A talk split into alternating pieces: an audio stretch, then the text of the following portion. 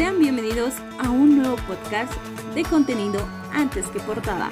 Mi nombre es Jessica Taza y el día de hoy estaremos hablando de estereotipos de belleza, pero esta vez dentro de los medios de comunicación.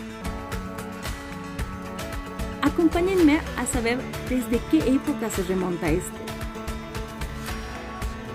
A partir de la segunda mitad del siglo XX, los medios de comunicación comenzaron un proceso de expansión global y gracias al desarrollo de la tecnología, el ideal de belleza se ha ido homogenizando. Por ello, a pesar de que la belleza física sea una propiedad subjetiva y cambiante, el ideal de esta se ha visto permeado a lo largo de la historia por estereotipos para que se desee una imagen con características fenotípicas, no reales, corresponden a un imaginario colectivo comúnmente aceptado sobre cómo debe ser una mujer o un hombre que social y afectivamente triunfa en la sociedad.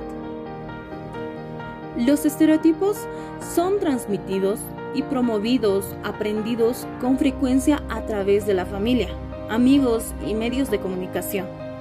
Respecto a diferentes investigaciones realizadas sobre estereotipos de belleza física asociadas a los medios de comunicación, a nivel nacional se identificaron investigaciones en población adolescente.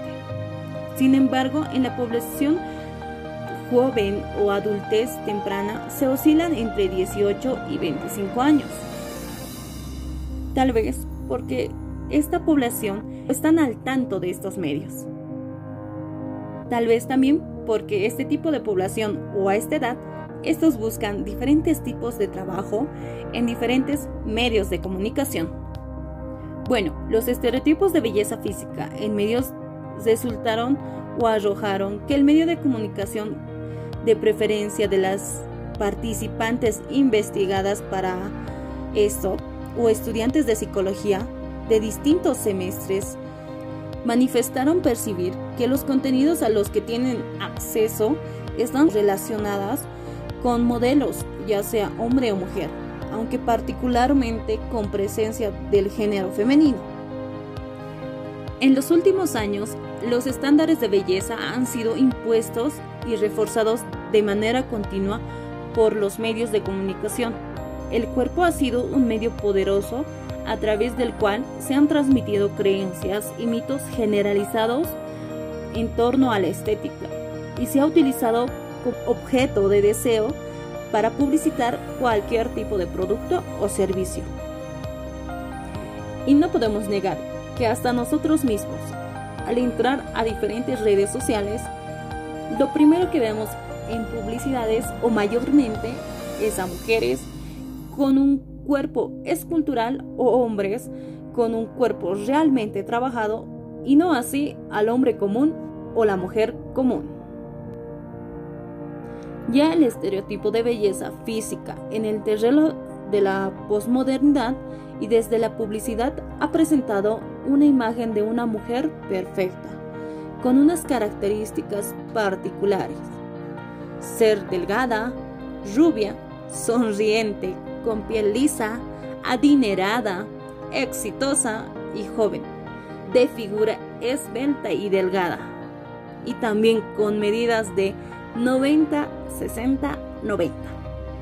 Piel tersa y bronceada, ojos grandes, nariz pequeña, boca grande y labios gruesos, y unos senos firmes, simétricos y sólidos, un vientre liso, un pelo largo, unas piernas largas, tener menos de 30 años, cualidades físicas como talla pequeña. Ya dentro del marco legal, aunque no se encontraron leyes que parametrice el uso de los estereotipos de belleza física en los medios de comunicación, sí se encontró información relacionada con la regulación de la publicidad sexista y estereotipos de género. Sin embargo, es importante resaltar que la publicidad sexista contiene estereotipos de belleza que demarcan los roles de la mujer en la sociedad contemporánea. Ya a nivel internacional, la Declaración Universal de los Derechos Humanos de 1948 en su artículo 19, establece una garantía fundamental del derecho a la libertad de opinión y expresión, en el cual queda enmarcada la libertad a los medios de comunicación. En congruencia con lo anterior, en países europeos como España, en su constitución se le otorga a los medios como ente de difusión el derecho a la información y acceso a la libertad de expresión. Asimismo, debido al aumento de la tasa de violencia de género, se creó en 1988 en España la Ley General de Publicidad, la cual prohíbe la discriminación por razón de sexo. Y de manera más específica, en el artículo 10 prohíbe la publicidad de bebidas alcohólicas que atribuyen a su consumo virtudes de tipo social o sexual. También, diferentes autores como Valdepeña en 2005, en su investigación de análisis de los estereotipos de belleza presentados en la publicidad dirigida a la mujer de 20 a 30 años en las revistas Glamour, Cosmopolitan y Elle, realizó un análisis de contenido de la publicidad dirigida a las mujeres de este grupo etario de jóvenes mexicanas con el objetivo de identificar los estereotipos de belleza que publican estas revistas. En redes sociales como Facebook se identificó una tendencia al consumo de imágenes y videos que proyectan contenido de belleza, como maquillaje y ropa. Es de anotar que los estereotipos de belleza física se han visto permeados por el uso de programas de retoque como Photoshop, presentes en la publicidad emitida por diversos medios de comunicación, a lo que de algunas participantes que han sido parte de la investigación se refirieron nombrando a los contenidos como emitidos por la red social como realmente irreales. Por último, hay una tendencia en el uso de vestimenta sexy, poca ropa o informal a través de los contenidos percibidos por las dichas entrevistadas.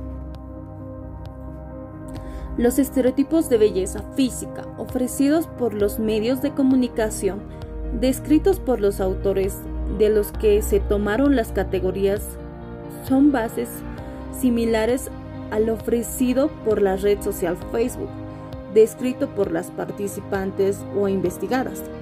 La imagen femenina proyectada en el contenido de la red social ofrece una falsa imagen de la composición física de una mujer o hombre y de su ideal, de lo que debería ser o estar en la actualidad.